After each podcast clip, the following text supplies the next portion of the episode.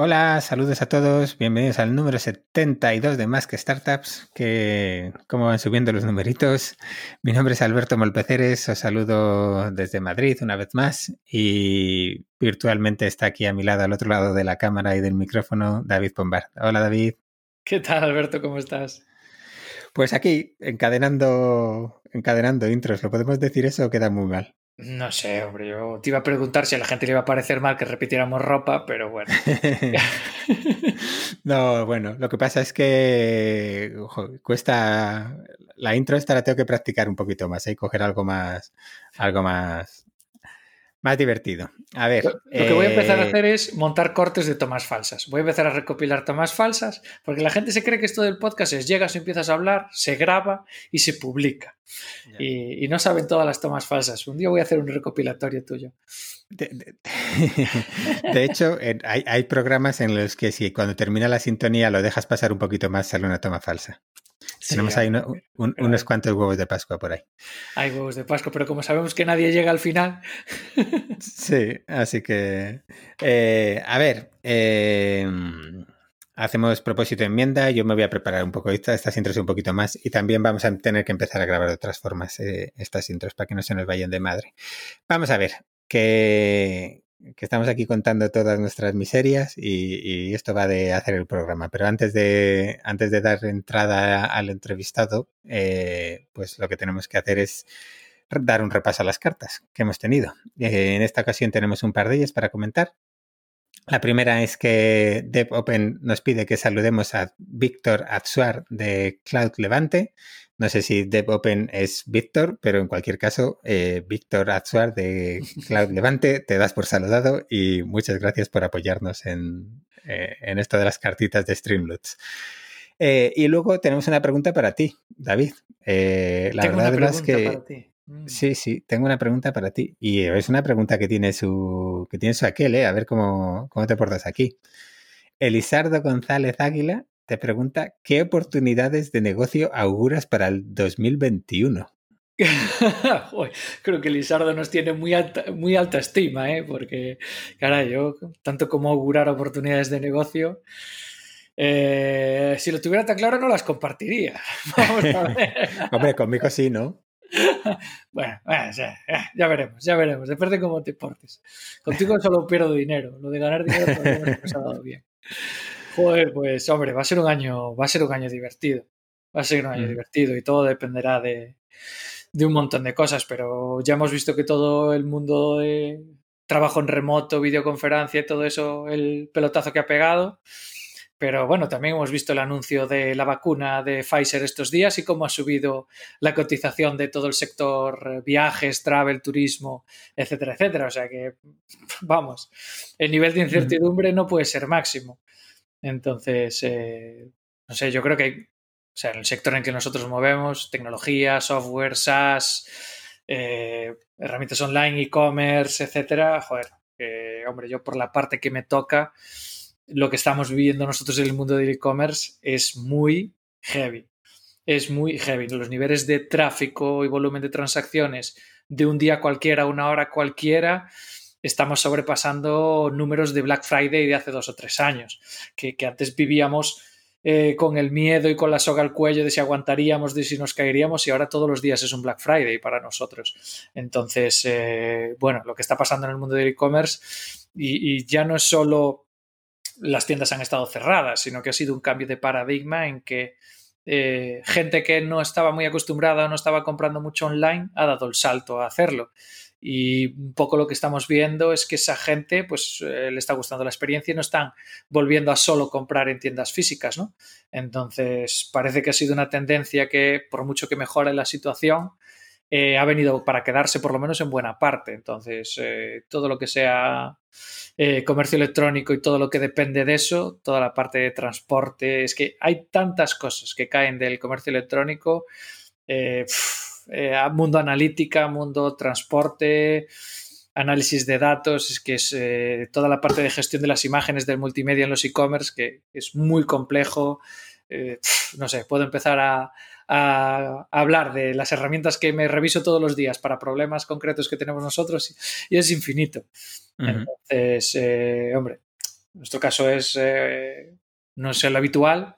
El volumen de Zara o de Inditex en general es muy, muy grande y tenemos problemas muy específicos que no todo el mundo en el, sector e-commerce tiene, pero sí que los próximos años van a empezar a estandarizarse este tipo de problemas y hay cosas que todavía están muy, muy verdes, muy, muy verdes. ¿Tú trabajas en Zara? Ahora me entero.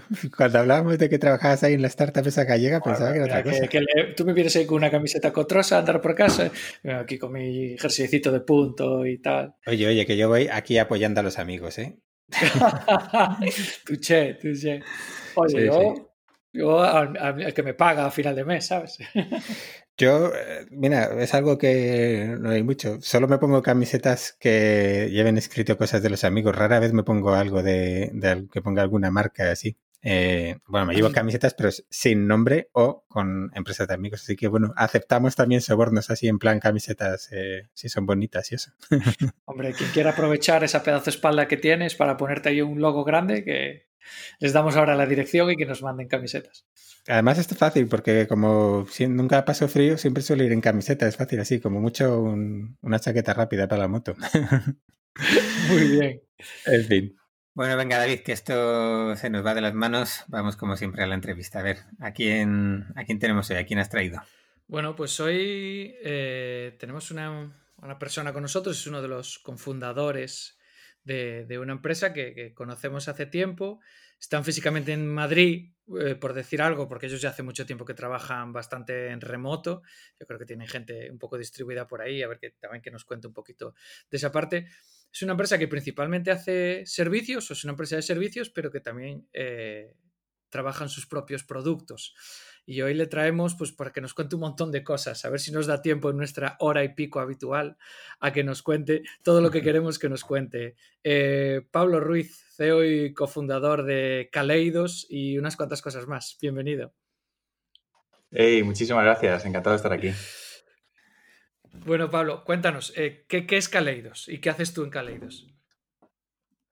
Pues mira, Caleidos es un, es un experimento que nos inventamos en 2011. La gente que recuerde esos años sabe que eran durillos en España. Y, algunos estábamos, eh, unas 15 personas estábamos en una, empresa, una consultoría tecnológica grande, ¿no? 1.500 personas y tal.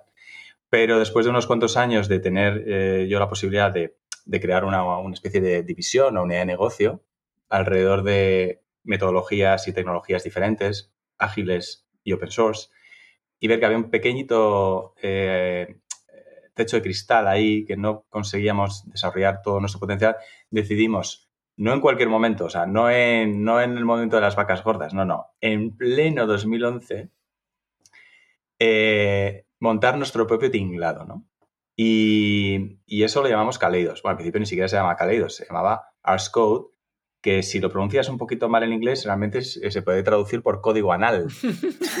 eh, nos dimos cuenta rápido de eso, y yo siempre lo tendré como un, Dios mío, Pablo, no te diste cuenta de eso, por favor, eh, no tienes perdón. Y, y Yamila, Yamila vino con la idea de, de Kaleidos. Eh, Kaleidos además tiene la raíz cal, Kaleidos significa de forma bella, de forma bella, y tiene la raíz griega cal, que también aparece en palabras importantes como caligrafía, ¿no? O también como calimocho, un poco en esas, esa, un poco esa línea, exactamente. Lo importante era cal. Y, el experimento que queríamos montar estas personas era, mira, era muy sencillo, era, somos gente súper privilegiada, con conocimientos técnicos envidiables, en, concreto en tecnologías de, software libre. Eh, está cayendo una crisis brutal. Eh, recordemos, 2011 eh, es 15M, o sea, para que veáis un poco la, tensión que se vivía. Y nos vamos a aventurar a tirar de nuestros ahorros, vamos a montar una empresa en donde podamos trabajar en los proyectos que nos apetezcan, que nos ilusionen, que nos emocionen, que vengan de fuera. Y vamos a encontrar el espacio para desarrollar también los nuestros propios. Em, y vamos a hacerlo como 50-50, una cosa así, ¿no? Un poco muy básica. A ver si conseguimos que los ingresos y beneficios de los proyectos que nos contratan gente de fuera nos eh, inyecten capital en la inversión de nuestras propias ideas. Y, entonces éramos una panda de, de, backenders. O sea, era, era, es que la cosa cambia mucho, pero entonces todo el mundo era que si Java o Python. O sea, ese era el debate o, o Emacs ¿no? en, en, Kaleidos. ¿no? Afortunadamente ya no, ya no estamos ahí. Tenemos otras, otras guerras, pero no son esas. ¿no? O esas no son las más importantes. entonces, tuvimos la suerte de contar con algunas personas que nos apoyaron, que pusieron un poquito de su dinero, pensando en que estaban apostando por un equipo súper chulo. Eh, eh, pues Ricky Posner y Rafa Garrido, que yo creo que hay gente que a lo mejor escucha este podcast que, puede conocer a alguno de los dos. Y, nos, nos, metimos eh, de lleno en buscar clientes. Y cuando buscábamos clientes, buscábamos, a ser posible, startups. Porque lo que nos apetecía muchísimo era que los proyectos que venían de fuera fueran el proyecto más importante de nuestro cliente, ¿no? O sea, que fuera super core. Y así teníamos la certeza de que nos iban a estar haciendo caso, o sea, que iban a dedicar tiempo de calidad. Y, nada, y, nos fue muy bien claro, en cuanto te va bien un poco, o sea, en cuanto tú demuestras que tienes talento, que las cosas van bien, que, el equipo con el que tratas es un equipo que es un, o sea, que, se preocupa, ¿no? Por el proyecto y tal, eh, detrás de cada cliente aparece otro. Y eso es muy importante. Si alguien está escuchando y dice, ¿cómo llegas a tus clientes cuando son startups? Porque por definición tú no puedes ir a las startups que acaban de nacer. Tú no sabes cuáles son. O sea, nosotros no sabíamos cuáles eran nuestros próximos clientes porque no existían nuestros próximos clientes todavía. Entonces necesitábamos absolutamente el boca a boca o el boca a oreja. Es decir, emprendedores o emprendedoras que estuvieran súper emocionados con Kaleidos y con lo bien que les había ido ese primer gran proyecto con nosotros, luego evidentemente continuaban con su equipo propio, pues que se lo, se chivaran a otra gente, ¿no? Eh, pero desde el mismo momento en que empezamos, nos aseguramos de tener espacio para nuestra propia innovación. Eso es lo que nosotros llamamos la, la PI Week, la Personal Innovation Week, que era una de las 60 ideas que pusimos en un documento que llamamos What the Fuck, ¿no? El WTF. El documento WTF de Kaleidos era básicamente a ver cuánto de difícil nos lo podemos poner para, para, para, ver si rompemos todas las normas, ¿no? A ver cuánto, cuánto de antisistema podemos ser y al mismo tiempo ser compatibles, ¿no? Y esa era la idea número 18. O sea, la PyWeek era la idea número 18. Había otras como cursos de Klingon y cosas así. O sea, ese, mucho, esa, ¿eh? por, esa, por, cierto, esa, por cierto, parecía más fácil y no la hicimos. Cursos de alto élfico sí, por ejemplo. Em, pero, una, cosa, ahora en Duolingo hay cursos de Klingon. Claro, ves, si es que no, era tan, no era tan reto, no era tan reto. Sabía que esperar que Duolingo... Y, por cierto, muy problemático Duolingo cuando estás con tu móvil y empieza a mezclarte ¿no? el autocorrector. a mí me pasa mucho con el, con el francés. Eh, o sea que con el Klingon no me quiero imaginar el autocorrector lo que te puede hacer en el móvil con Duolingo. Entonces, la cuestión es que eh, dijimos que o hacíamos las cosas que queríamos desde el primer momento, o sea, o no negociábamos nada con el mundo exterior, con nuestros clientes, o la cosa seguramente íbamos a empezar a poner paños calientes, ¿no? Así que dijimos, vamos al máximo que podamos porque nos quedaremos en algún punto del camino. Y la cuestión es que siempre hemos ido al máximo, hemos llegado al máximo y hemos seguido avanzando. Y de esa semana de la innovación, esa Pi Week, que son en julio, porque es una semana en verano súper chula, además celebramos nuestro aniversario, o sea que es como fiestón al final, ¿no? Y en diciembre, que es la semana previa a la semana tonta de Navidades, eh, han salido unos 120 proyectos. 120 proyectos de gente que, claro que no solamente puede ejecutar muy bien técnicamente producto de terceros, que también se le ocurren ideas buenas a la gente que ha leído, ¿sabes? Que que son gente brillante, o sea, que dicen, es que además yo me lo puedo guisar, me lo puedo comer, yo puedo hacerlo todo, solo necesito que me den un espacio. Y la PyWeek, de hecho, básicamente te pide que uses software libre y que tengas una demo para el viernes, algo que algo tangible, ¿no? O, o, alguna cosa importante. Tú puedes hacer lo que te dé la gana, como si quieres hacer un experimento que no va a ningún lado, ¿no? Y os va a sorprender, pero ¿sabéis lo que pensamos que iba a pasar cuando, cuando les fuéramos a decir a los clientes, mira, ¿sabes lo que va a pasar? Que este equipo que te está costando al mes no sé cuánta pasta, cuando llegue julio hay una semana que estamos como de vacaciones. Y cuando llegue diciembre, otro tanto. Y, nos dijeron, ah, pues sí, ningún problema, claro, maravilloso. Esto, esto me, me motiva mucho más porque significa que vais a estar experimentando, aprendiendo, resolviendo retos y al lunes siguiente, aparte de que habéis desconectado y estáis como reset de energía, eh, todo eso se aplica a mi proyecto, ¿no? Y pues sí, claro, o sea, cualquier experimento que nosotros hagamos puede seguir su vida o no, pero lo que está claro es que el lunes siguiente de una Pi Week cuando la gente vuelva a sus proyectos y a sus equipos, porque en la PyWeek la gente se, mezcla, ¿no?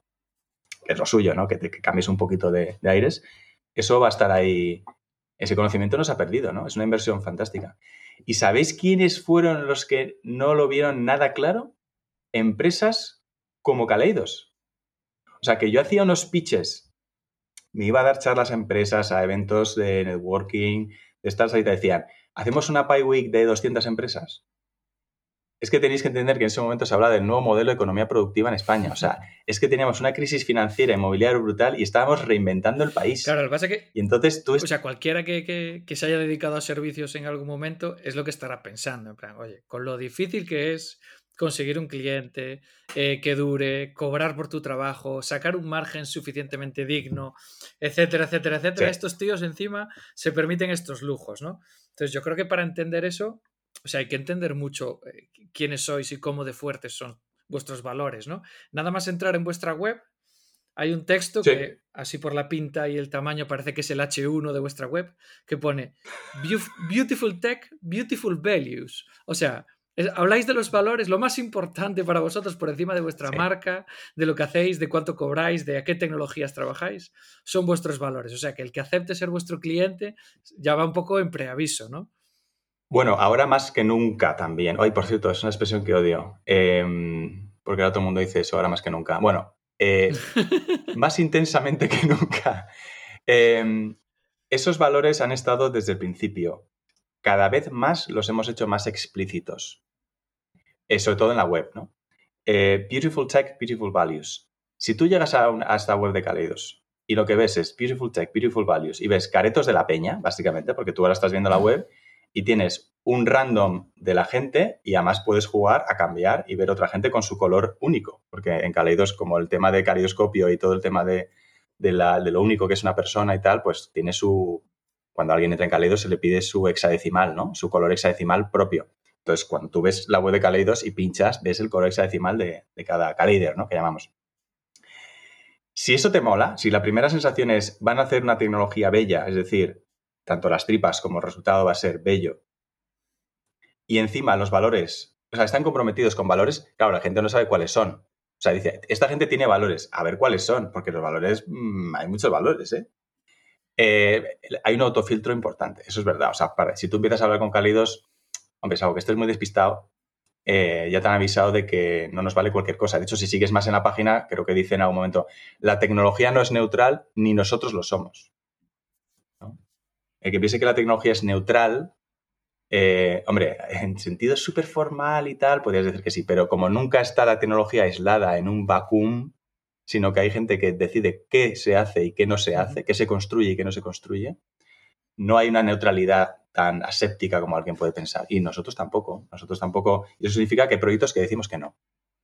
Entonces, yo a una empresa de servicios le diría, nuestro mayor riesgo no era la PyWeek, nuestro mayor riesgo era decir que no más veces que sí. Eso era nuestro riesgo. Digo, digo de viabilidad de empresa. O sea, cuando tú dices nueve veces que no y una vez que sí, me río yo de la PyWeek, ¿sabes? Que es una semana que puedes negociar que no te la paguen, que la pagan. Eh, en la mayoría de los casos. En algunos casos ha habido que negociar.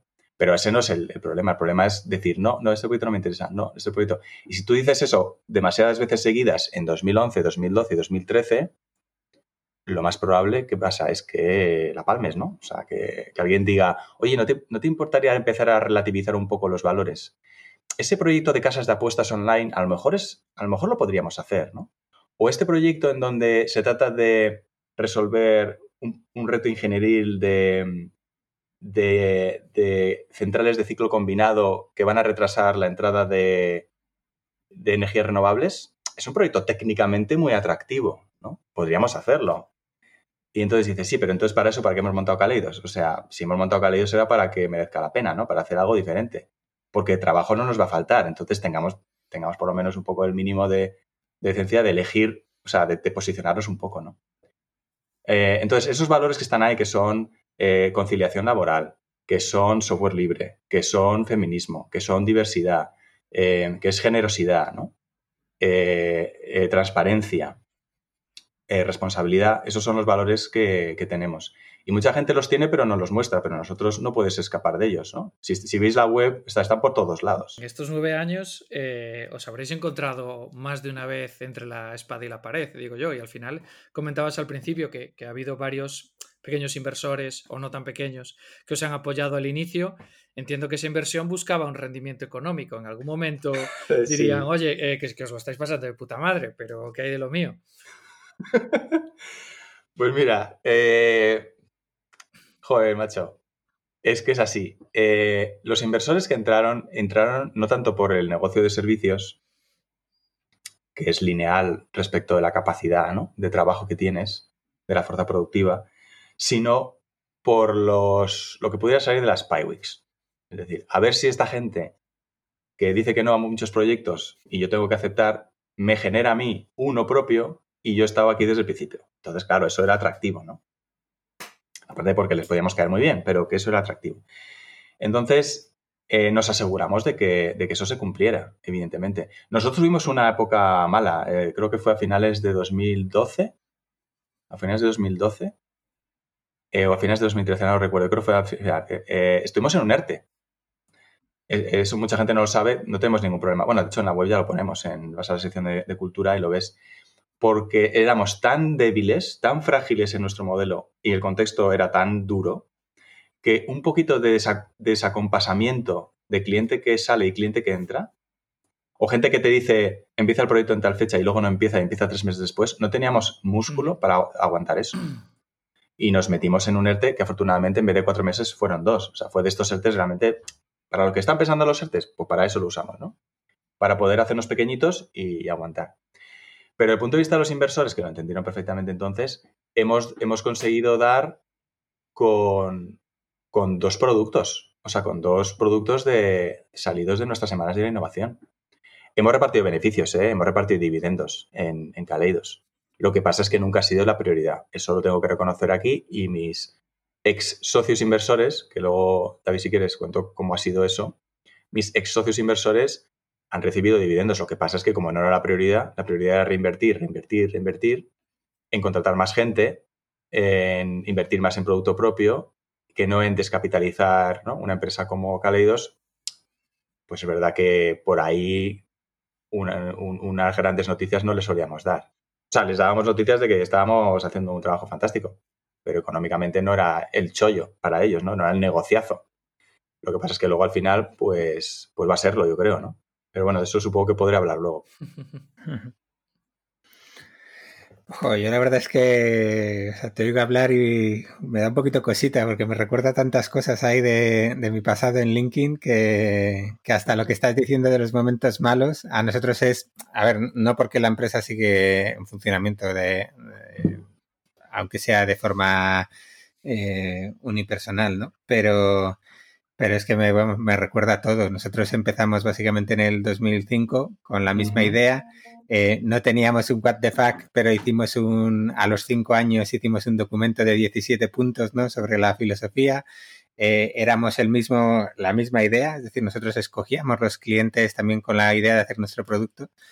Em, a nosotros lo que nos pasó es que realmente eh, lo que has dicho tú exactamente, ese era un punto que cuando éramos demasiado pequeños en un momento dado se, torcieron las cosas y de alguna forma no, no, teníamos el, el, músculo para, para, aguantar ese momento, ¿no?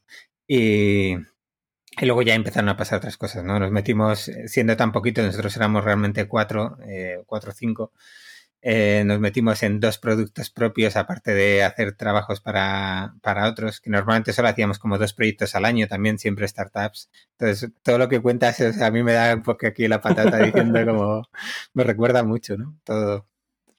Hombre, ahí, ahí eh, yo, yo tengo que decir que tengo mucha nostalgia a los inicios, pero hasta ahí. Es decir, eh, hombre, lo pasa, ahora lo pasamos mucho mejor que antes, ¿no? Em, lo que has dicho, hay, hay una cuestión que... Mm, o sea, es que 2005 es otro momento importante. O sea, 2004, 2003, 2005 también se montaron muchas empresas después de la, burbuja.com. O sea, hubo un momento de crisis y tal. 2011 es diferente porque era crisis financiera y tal. y parecía que era más refundación de la economía productiva del país, ¿no? Eso fue un tongo tremendo, porque nosotros miramos hacia atrás y no vemos realmente ninguna generación de emprendimiento eh, diferente. De hecho, yo, estaba aterrorizado porque pensaba que había que mandar unos mensajes al, mercado, porque entonces era el autoempleo, o sea, es que había una presión social y de ciertas élites para que la gente se montara sus tinglados, se eh, cotizar, o sea, capitalizar el paro, montara sus cosas, básicamente para chutar para adelante la pelota del problema, ¿no? Y, y, yo pensaba, ¿qué generación de empresarios va a salir de aquí que como lo ha pasado mal, se lo hará pasar mal a todo el mundo en su vida empresarial, ¿no? porque yo me lo tuve que currar, porque esto hay que, o sea, como muy tóxico esa, cultura. Y nosotros estábamos en la misma situación dura, tratando de hacer como si no tuviéramos que hacer eso, ¿no? Y de hecho nunca lo hemos hecho. Em, pero hoy en día, 2020, yo puedo decir que a mi alrededor veo las empresas que surgieron más o menos de esa época y o han sido adquiridas por grandes empresas o han fenecido. Es decir, no hay una clase media de empresas tecnológicas súper chulas de entre 20 y 60 empleados, o sea, una cosa así, de un tamaño de 20 y 60, no parece que hay un tejido que sostenga eso en España. O sea, si creces un poquito más, te viene alguien y te, y te compra. También si tu estructura de la propiedad de la empresa es de, tres personas o uno que manda, el dueño, ¿no? El dueño que lo ha montado, es verdad que estás, es más débil tu posición como empleado, como fundador, ¿no? Porque dependes de que a alguien le apetezca hacer caja, ¿no? Y luego, si eres muy pequeña, eh, te dan dos, dos vaídos y puedes acabar en la, pues eso, en la cuneta, digamos, ¿no? O sea, descarrilando tal. Entonces, no, no, hay, no hay, no hemos conseguido, o sea, yo reconozco que estoy muy frustrado porque debería haber 20 empresas como Cálidos en España. O del tipo, vamos, tampoco tiene que ser Cálidos ninguna plantilla, ¿no? Y no las hay. Mm. Sí, yo, o sea, yo a veces cuando, cuando miro hacia atrás, o sea, hay como algunas cosas que dices, esto, en esto metimos la pata, ¿no? Y en alguna fue eso, quedarnos demasiado pequeños. Y como te digo, o sea, la empresa sigue, nosotros empezamos en 2005, yo la dejé en 2013 y la empresa sigue, pero bueno, sigue Aitor y haciendo algunos proyectos. Por suerte he tenido la suerte de que también participen de Benco, así que eh, eso ahí quedó.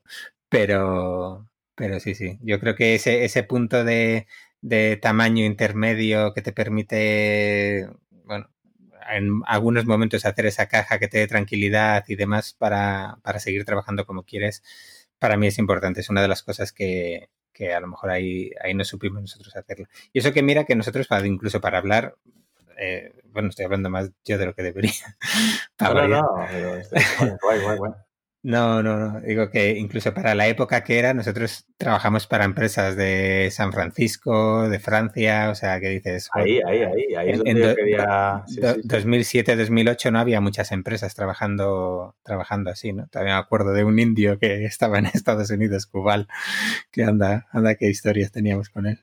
Nosotros, para nosotros fue muy importante considerar que no teníamos ningún complejo de salir fuera de España y vender Made in Madrid Eh, tecnología guay, ¿no? O sea, equipos eh, donde tenemos todos los perfiles, ¿no? Experiencia de usuario, diseño, front, back, sistemas, que al principio no era así. Eh, al principio no, tenía eso y luego nos dimos cuenta que tenemos que tener todo en casa, ¿no?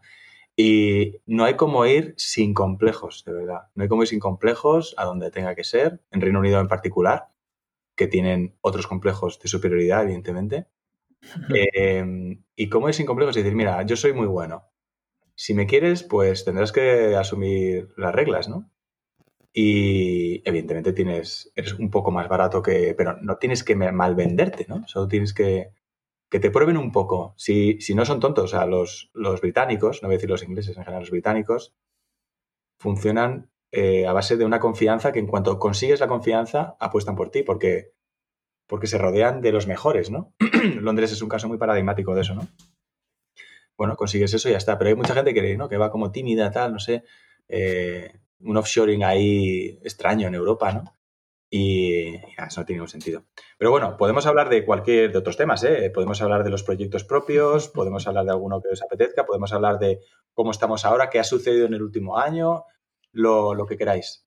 Vamos, vamos, si nos, nos queda todavía aquí Sí, una hora de entrevista. Vale, no vale, vale. Espero que estés cómodo sentado, Pablo. Espero que estés cómodo.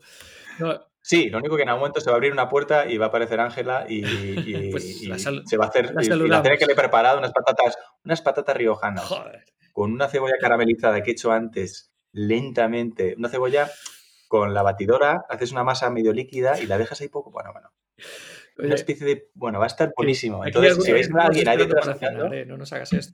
Sí. yo he tomado un poquito, yo he tomado un poquito antes de- del podcast. Da- David no llega, pero yo si hay que ir ahí todavía antes de que venga el, el- el toque de queda y Vamos. tal, pues Es verdad. hambre tengo. De verdad. De hecho, ayer salí de Cálidos a las doce y media de la noche, pero era legal lo que estaba haciendo porque volvía del trabajo, que había una reunión con San Francisco. Entonces era sus, sus tres y media, ¿no? Entonces, eh, no, yo estoy súper a gusto. Solo digo que, que aquí pueden pasar cosas en el, en el vídeo y que, y que no pasa nada, vamos. Así que venga, ¿por dónde queréis que continuemos? Yo, antes de pasar a la parte de producto y de, y de este último año tan vertiginoso en el que estáis metidos y todo eso, yo quería hab- hablar un par de cosas más de la cultura, porque cuando creasteis Kaleido eh, erais eh, 14 personas aprox, en Correcto. la que todos erais socios, entiendo. Tú en tu perfil de LinkedIn te pones CEO, pero no es lo que todos entendemos como un CEO al uso. ¿Cómo es vuestro órgano de gobierno? ¿Cómo tomáis las decisiones en esa compañía con 14 socios? Claro, 14 personas que entran y fundan una empresa y ponen unos, unos ahorros. Bueno, no pusieron ahorros porque fueron con el modelo Stock Options, ¿no? Lo que hicieron fue arriesgarse, no tanto poner sus ahorros, sino decir, me arriesgo a que esto vaya mal, ¿no? Em, el órgano de gobierno que se identificó entonces fue que tres personas que habíamos estado liderando un poco esta iniciativa de salir de donde estábamos, nos conformamos eh, con las tres Cs un poco, ¿no? Pues CEO, CIO y, CTO. Y lo que decidimos fue que entre tres personas, eh, Alex, eh, Alonso, Pablo Alba y yo, que fueron mis dos- las primeras personas que contraté pues, en 2005 o 2006, en el donde estábamos, íbamos a, a crear una cosa llamada trípode. Trípode, porque éramos tres. Una- ¿no? como un taburete. Alguien de, de coña nos llamaban taburete, evidentemente, pero nosotros íbamos un poco más elevados. No, no, taburete no, trípode. Pero básicamente la idea era que era una cosa muy estable, porque se necesitaban las tres, ¿no? Entonces, es verdad que yo actuaba de CEO y, y tenía cierta ascendencia, porque al final, pues, por el origen del proyecto y tal, había cierta parte de mi visión que, que estaba un poco impregnando. Pero la idea era que cuanto más se diluyera todo el, toda la, la soberanía, ¿no? Toda la capacidad ejecutiva en trípode y a su vez trípode delegara en toda la empresa, mejor. Porque eso significaba, y esto es una cosa para los CEOs wannabes que pueden estar escuchando, que cuando yo voy a pelear algo, yo como CEO representando a Caleidos, ¿no? Voy a pelear algo con un cliente, si yo estoy legitimado por toda la empresa, porque la decisión no la he tomado yo exclusivamente porque me ha dado por ahí, sino que es una decisión de toda la empresa, la fuerza con la que yo puedo negociar, la seguridad con la que yo puedo hacer apuestas, tirarme faroles o no, que no es mi estilo, pero básicamente poner las líneas rojas de negociación da una tranquilidad, da una paz, porque tú puedes volver y decir, intenté lo que quisimos todo el mundo aquí y no funcionó. Y dicen, vale, pero has intentado lo que dijimos todos, no lo que tú pensabas que era lo mejor. Y eso se entiende mejor si la gente sabe que en febrero normalmente, que es un mes fresquito, pero que es el mes, uno de los meses iniciales, eh, tenemos el COSDEM. Y el COSDEM es dos días que nos vamos a un hotel rural o lo que sea a determinar cómo va a ser Cálidos ese año. O sea, todas las decisiones, más allá de desmantelar la empresa, o sea, quiero decir, todas las decisiones importantes de calado de ese año. Entonces, ¿en qué vamos a poner la prioridad? Si hay cambios tecnológicos, si las decisiones se van a tomar de otra manera, si salimos a Reino Unido, si vamos a querer contratar de otro tipo de perfiles que hasta ahora no, si vamos a invertir en un producto propio X, ¿no? Todas esas decisiones no se toman en el Consejo de Administración de Caleidos, donde estaba Ricky, donde estaba Rafa. Se le informaba al Consejo de Administración. Lo que pasa es que, no, evidentemente, no eran cualesquiera inversores, eran gente súper afina a nosotros. Y era en los órganos como el COSDEM, que es un acrónimo de los muchos chistes que tenemos internos que no voy a eh, ahora mismo a desvelar qué es, pero básicamente ese COSDEM es el que alimentaba el, el poder ejecutivo de todo el año. Entonces, si una decisión se decide en el COSDEM, todo el mundo en mesas redondas, con unas dinámicas concretas, llega a una, decisión y dice, vamos a hacer esto, pues eso es lo que se hace. Entonces, claro, yo, lo que pasa es que yo, pues, cada, cada, cada persona ejecuta su parte de ese plan, ¿no? Y el mío es, pues a lo mejor una representación un poquito más institucional. Pero yo muchas veces no me presento como CEO, eh, David. O sea, yo muchas veces me presento como K-Leader, que estás hablando conmigo. Luego la gente descubre que soy el CEO. ¿no? Eh, pero no es mi prioridad que se, que se vea eso. Entonces, es lo más horizontal que la gente se puede imaginar con eh, algunos piquitos, que es el trípode. Y lo mejor que nos puede pasar al trípode es convertirnos en cuadriga, que es pasar de 3 a 4. Porque 3 estaba bien, pero 4 estaba mejor, sobre todo si sumamos a, Yamila Moreno. Y esto fue una decisión que nos pareció eh, muy importante para, para dotar de mucha más eh, potencia en los debates, en los diferentes puntos de vista. O sea, estábamos un poco éramos demasiado homogéneos, ¿no? Podemos decir trípode en muchos sentidos. Para empezar, tres tíos blancos, ¿no?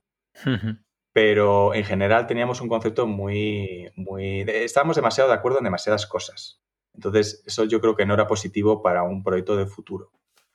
Y, la verdad es que Yamila nos parecía, dentro de la, una, es fundadora de Caleidos, una de las personas más cañeras, eh, más respetadas y apreciadas en Caleidos por todo el mundo y con un intelecto brillante y además con un, un, trasfondo no originalmente técnico, porque ella, eh, ella tiene eh, licenciatura en, teoría comparada de la literatura. Luego hizo un módulo de, FP técnico, ¿no? Pero su origen es letras. y, y, eso eh, ya no te puedo decir cuándo. A lo mejor llevamos ya dos años así, dos años y medio. Ahora ya no somos trípode, ahora somos cuadriga. Digo cuadriga como palabra llana porque la gente suele decir cuadriga, pero no es, no es estrújula, es, cuadriga. Así que si alguien quiere saber más de esto, si la trae el, modelo de gobierno y, cómo tomamos las decisiones, que busque Caleidos libro blanco y ahí tiene un poco nuestro, nuestra constitución. Nació como un manual del empleado para el onboarding pero llegó, un momento en el que pensamos que no había nada realmente secreto ahí, se podría comunicar y así aceleraba el proceso. Esos procesos de selección que tienes que explicar mucho tu empresa, tienes que venderla a la gente que llega y si lo leen antes, ¿sabes? Y si lo leen antes y se vienen leídos, oye, todo el mundo sale ganando. Entonces por eso lo publicamos. De hecho fue una iniciativa de Yamila. Así que si alguien quiere saber más de todo esto, eh, libro blanco, Caleidos y habrá próximamente alguna nueva versión. Pero, pero vamos, está ahí, ahí está la cosa. Además está, está en GitHub, ¿no? A mí me suena haberlo, haberlo leído ya. es, un, es un Pages, es un GitHub Pages que, vamos, el repositorio básicamente es un montón de markdowns que, mantenemos de forma más o menos independiente y luego se genera con un, es un generador estático de blogs o algo así, no recuerdo si es un, un Hugo o es un Jekyll o ya no recuerdo qué. Pero vamos, lo, de hecho fue un regalo de aniversario de Caleidos que siempre hacemos a un regalo chachi eh, eh, totalmente encuadernado en blanco, libro blanco claro, en apaisado, con ilustraciones originales de Juan de la Cruz, que es Caleider, y que fue un regalo muy especial. O sea, que tenemos la versión en papel, pero la que invito a que la gente consulte, evidentemente, es eh, la online, que tendrá alguna actualización en breve, ya digo. Has comentado al principio un poco que pues siempre Tú, David, a lo tuyo, vete David tiene un lag, tiene un lag de 7 segundos y medio ahora mismo. Sí, sí. Esa es mi estimación. bueno, eh... A ver, has comentado eh, que desde el principio teníais la idea de, crear vuestros, vuestros propios proyectos. Eso es. ¿Cuántos proyectos habéis creado en todo este tiempo y cuántos siguen vivos? Pues mira, eh, las PyWeeks, que son los espacios que usamos, como un poco estilo hackathon, ¿no? Eh, en donde hemos invitado a gente que no era de Kaleidos, ¿eh? Pero proyectos de Kaleidos, pues mira, si, si tenemos 19 PyWeeks, ahora vamos a tener la vigésima, creo que es así, y de media hay 10 proyectos por PyWeek, porque para una empresa de 15, 20, 25 personas, ¿no? Ahora somos 25, pero vamos, em, son 200, ¿no? 200 proyectos de media muchos nacen y mueren en la Pi Week y todo el mundo aplaude y se queda encantado y entonces he aprendido algo y, tal, ¿no? Sí, sí. No sé, pongamos 120 o 130 de esos fueron los experimentos más divertidos, más agotadores y que puedes imaginarte, perfecto. Y luego del resto hay algunas cosas que se han mantenido como tecnologías empleadas dentro de Kaleidos o fuera, ¿no? Simplemente pues pequeños proyectos de software libre, contribuciones, etcétera. Luego hay otros, otros proyectos que se transforman en productos sin ninguna ambición más que que existan. En plan, eh, o sea, que tienen un poco entidad producto, ¿sabes? Como pequeñas utilidades, eh, cosas que usamos internamente en Kaleidos, eh, por ejemplo, pues lo, que llama, lo que llamamos ahora patio, que es un, es un producto para medir el nivel de felicidad de, un equipo, ¿no? Te va preguntando todos los días qué tal, no sé qué, de 1 a 5, y pones unos, unos emojis o unos GIFs y tal, y la gente puede ver la gráfica y pues uno, si el equipo está en 1, pues la cosa está mal. Si la cosa está en 5, pues happy, happy, ¿no? Y puedes ver la evolución y tal. Eso a lo mejor no tiene, o a lo mejor me equivoco y tiene muchísimo potencial, ¿eh? que hay gente que está haciendo un negocio con la medida del performance y la, y la, y la felicidad de los equipos. Pero bueno, en nuestro caso era patio. Pero luego hay algunos que dices, ostras, esto tiene muchísimo potencial. O sea, no solo eso, no, podemos dejar de pensar en ello, ¿no? Por ejemplo, en la siguiente PyWeek vuelve a aparecer, oye, yo querría seguir con este proyecto, ¿no? O he seguido trabajando en esto en mis ratos libres. O que es un validador muy interesante, claro, de la motivación de la gente, evidentemente. Pero claro, Kaleidos no puede decir, en principio, ah, bueno, tú trabaja todo lo que quieras por tu cuenta y luego ya veremos qué, hacemos, ¿no? Hay momentos en los que Kaleidos tiene que mojarse. Cuando digo Kaleidos, no soy yo, ¿eh? O sea, insisto, es Kaleidos, o sea, la gente tiene que decir, pero a ver, ¿por cuáles apostamos? ¿Y qué sacrificamos por apostar por eso? ¿A qué estamos diciendo que no? ¿no?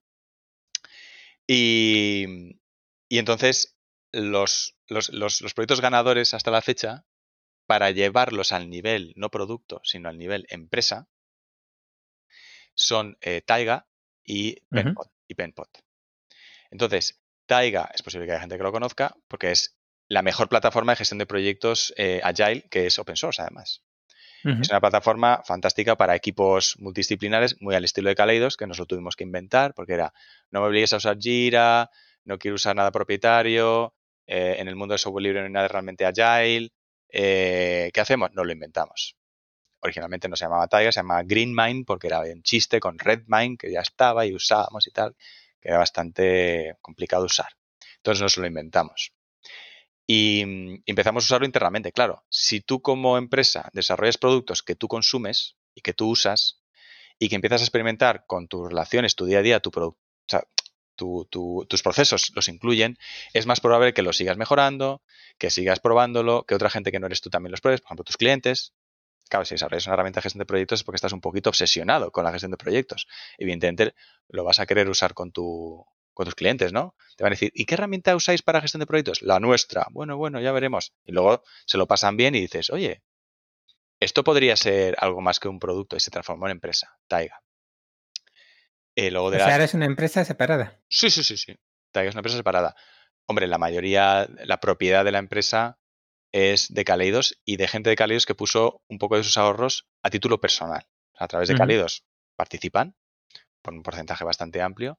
Y luego buscamos eh, eh, angel investors, ¿no? Business angels, para, para resolver, que de hecho eh, uno de los socios de Caleidos puso un poquito de dinero, su familia puso dinero, clientes que habíamos tenido de Caleidos pusieron dinero a título personal, o sea, no la empresa en sí, que haya sido cliente, no la startup, pero sí, a lo mejor el product owner o el CEO o la CEO pusieron dinero suyo, ¿no? a mí lo que me... O sea, yo en lo que hagáis voy a apostar porque ya he visto de lo que sois capaces de hacer cuando trabajéis para mí. Pues ya me imaginaré lo que sea para cuando trabajéis para vosotros mismos. O sea, que pusieron dinero, ¿no?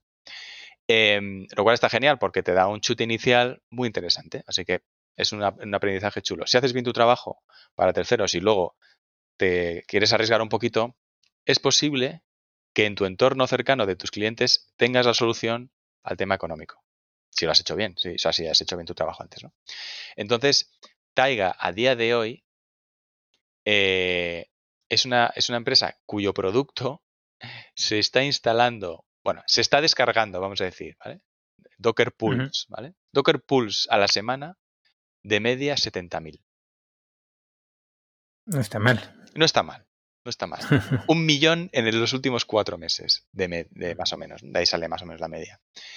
Em, es una plataforma open source con licencia AGPL3 que trata de que todo el mundo pueda usar una herramienta súper profesional de gestión de proyectos para equipos, vamos a decir, eh, multidisciplinares y, y, con cierta capacidad de decisión. O sea, no es la herramienta para que el middle manager monitorice el performance de alguien. No, es que se nota que no te lo está dando esa información. Y tanto para Kanban como para Scrum, ¿no? O incluso si quieres solo un ticketing system, también lo tiene. Se integra muy bien con las herramientas de toda la vida, de estas de los GitLab, GitHub, Mattermost, Slack y todo esto, o sea, chat y código.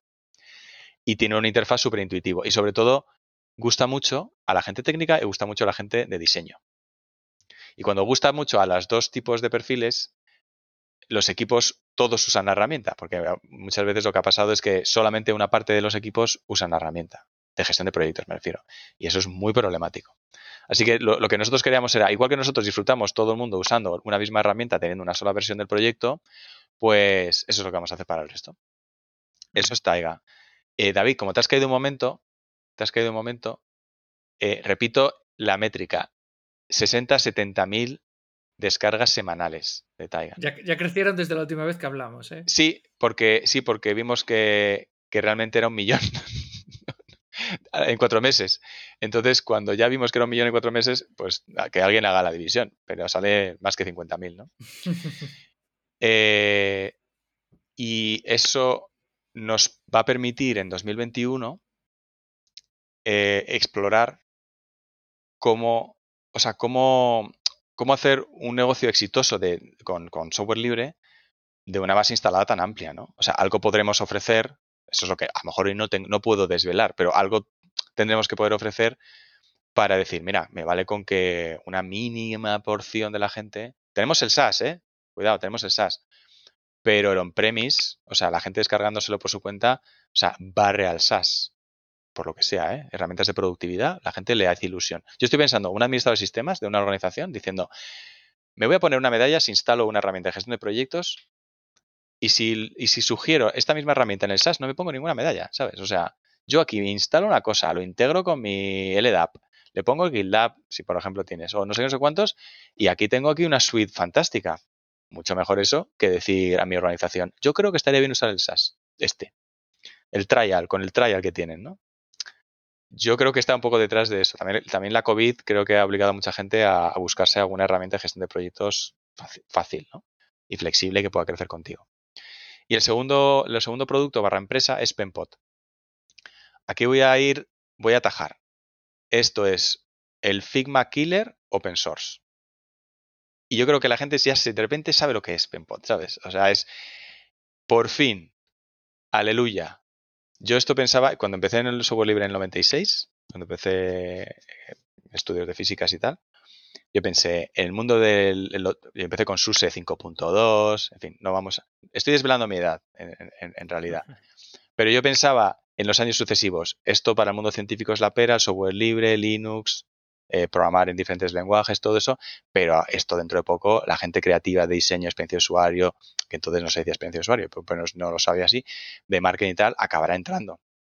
Porque aparecerán herramientas, aparecerán, ¿sabes? No todo va a ser Apache y WordPress, o no todo va a ser Python y lo que sea, ¿no? Pero no. Y no, y no, y no, y que pasan los años y que no hay herramientas de prototipado y diseño. No me refiero a Inkscape, que es una herramienta de diseño vectorial, sino de prototipado y diseño de productos digitales. O sea, especialmente diseñadas para resolver un proceso muy complejo, muy complejo de diseño, con mucha gente interviniendo y tomando decisiones, que además se tiene que integrar con código. ¿no? O sea, eso es lo que queremos resolver, ¿no? Y así que al final, pues lo hemos tenido que crear. o sea, es que lo hemos tenido que crear. Y estoy diciéndolo hoy día, no voy a decir el día, pero vamos, es finales de octubre, muy finales de octubre. Lo, puedes decir, estamos ah, el 27. El 27 de octubre. Eh, es que no lo hemos hecho público todavía. O sea, mm, esto no, la gente no sabe que existe Penpot. Penpot es PNPOT. Es eh, el cubilete de los lápices que la gente tiene. Eso es un Penpot, ¿no? Es un pot de, para pens, ¿no? que nos parece genial porque es universal, accesible, personalizable, eh, lo llenas con lo que quieres, ¿no? Y es una herramienta, una plataforma de prototipado y diseño que por supuesto tiene traducción a código, tiene prototipado interactivo, tiene capas, tiene gestión de proyectos, tiene gestión de equipos, tiene gestión tipográfica y tal, que utiliza como formato nativo, atención, SVG. Y entonces eso es como ¡pum! No solo es open source, licencia MPL 2.0, sino que el, el formato propio no es el clásico formato propietario que yo voy a desarrollar para luego traducir al lenguaje web. No, no, no, ya es lenguaje web, porque SVG ya la gente entiendo que está familiarizada. Ese es el lenguaje de la web ahora mismo, ¿no? Y es, y es un estándar abierto. Entonces, eso nos permite toda una posibilidad para integrar PenPod con todo el mundo tecnológico. Y entonces ahora veréis cómo todo el círculo se cierra perfectamente, ¿no? Y estas son las cosas que ahora mismo yo estoy más entusiasmado. Si creamos Taiga para que la gente técnica con el Agile por bandera, hay Agile de mierda por ahí, ¿eh? Cuidado. Igual que software libre, malo, malo. Pero con el manifiesto ágil, o sea, con los, con los conceptos principales, atrayendo, suplicando a la gente de diseño, de experiencia de usuario, de marketing, legal, lo que quieras, que se vinieran al Agile del desarrollo digital y esa gente aceptó a regañadientes, porque decía, pero es que esto de iterar el diseño, ¿sabes? O sea, es que me estás pidiendo una cosa complicada. Venga, acepto. Y usaban Taiga para convencerles, en plan, mira, pero te va a gustar porque es una herramienta que da la bienvenida a perfiles, pues eso, variopintos, diversos, ¿no? Es una herramienta muy inclusiva, con un lenguaje no técnico, que no es necesario. Los técnicos estaban felices en Taiga porque es con API, software libre, se integra con lo que quieras, y la gente creativa decía, ah, esto sí, yo, eh, el Agile así, sí, me lo creo. Pues ahora, los diseñadores, la gente creativa de experiencia usuario y diseño prototipado, van a ver en Penpot la herramienta para invitar a la gente técnica a que participe el proceso de diseño, diciendo, hey, ahora me toca a mí. Tú me obligaste a ir al Agile, vale, compro Agile, pero tú no te has incorporado al proceso de diseño. Seguimos con ese problemita un poquito disfuncional. Pero ahora con Penpot sí, no tienes excusa. Y claro, tú dile a un frontender o un backender, me da igual, que no use Penpot cuando Penpot directamente usa SVG, cuando Penpot se integra perfectamente con un repositorio Git, cuando tienes una comunicación bidireccional, cuando, o sea, van a decir, oye, me alegro de que hayas elegido esta herramienta para prototipar y diseñar, porque me viene a mí muy bien, ¿no? Y, cuidado, que la gente de UX y, diseño les tiene que gustar Penpot, ¿eh? o sea, no tiene que gustarles a los techis.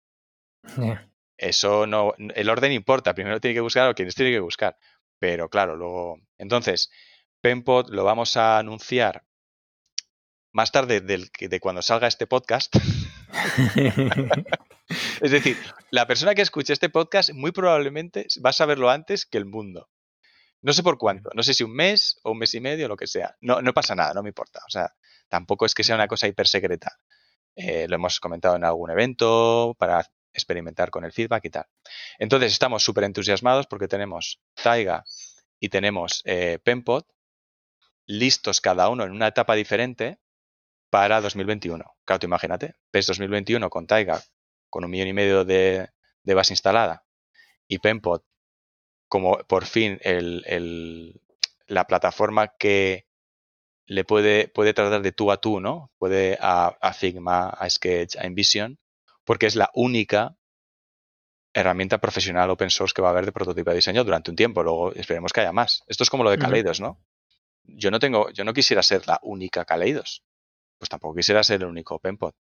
Estoy seguro que cuando OpenPod lleve un año, empezarán a aparecer otras alternativas de prototipo de diseño. No me cabe ninguna duda. Y si son forks, pues que sean forks. A mí no, esa.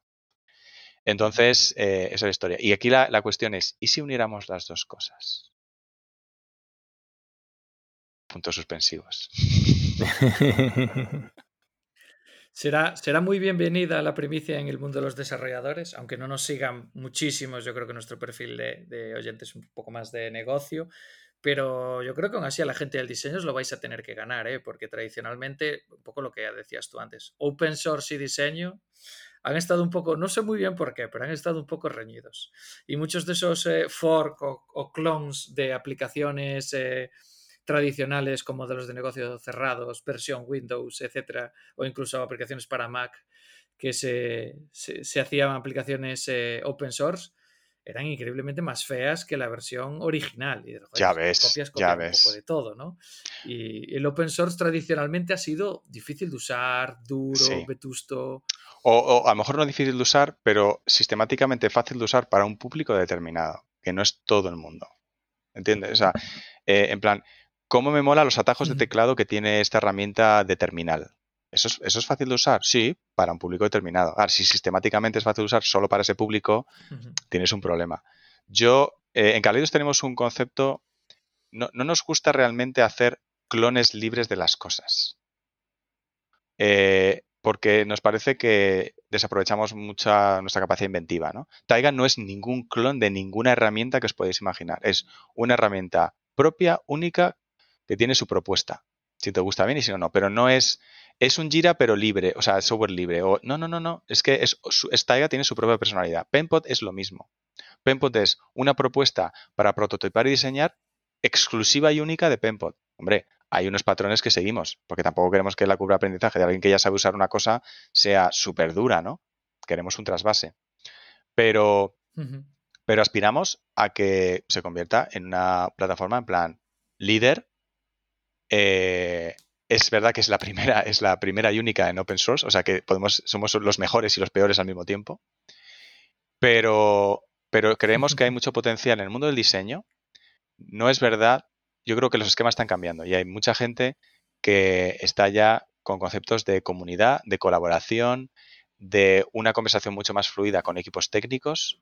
No está habiendo ninguna ventaja en mantener silos y, procesos súper estancos y yo te paso esto y no y, tiene que ser pixel, perfect y te lo he diseñado todo al principio y no me, no, me toques nada, eso ya sabemos que no funciona y menos en, el ritmo de rápido desarrollo actual. Entonces, lo que queremos es a esa gente darles la herramienta que les resuelve y que además, y no por casualidad, es la preferida de la gente de, desarrollo de software, la gente técnica, porque no hay que subestimar su influencia en la decisión de herramientas, evidentemente. En caso de empate entre herramientas de diseño, va a ganar, sin ninguna duda, la que los, la gente técnica de código prefiera.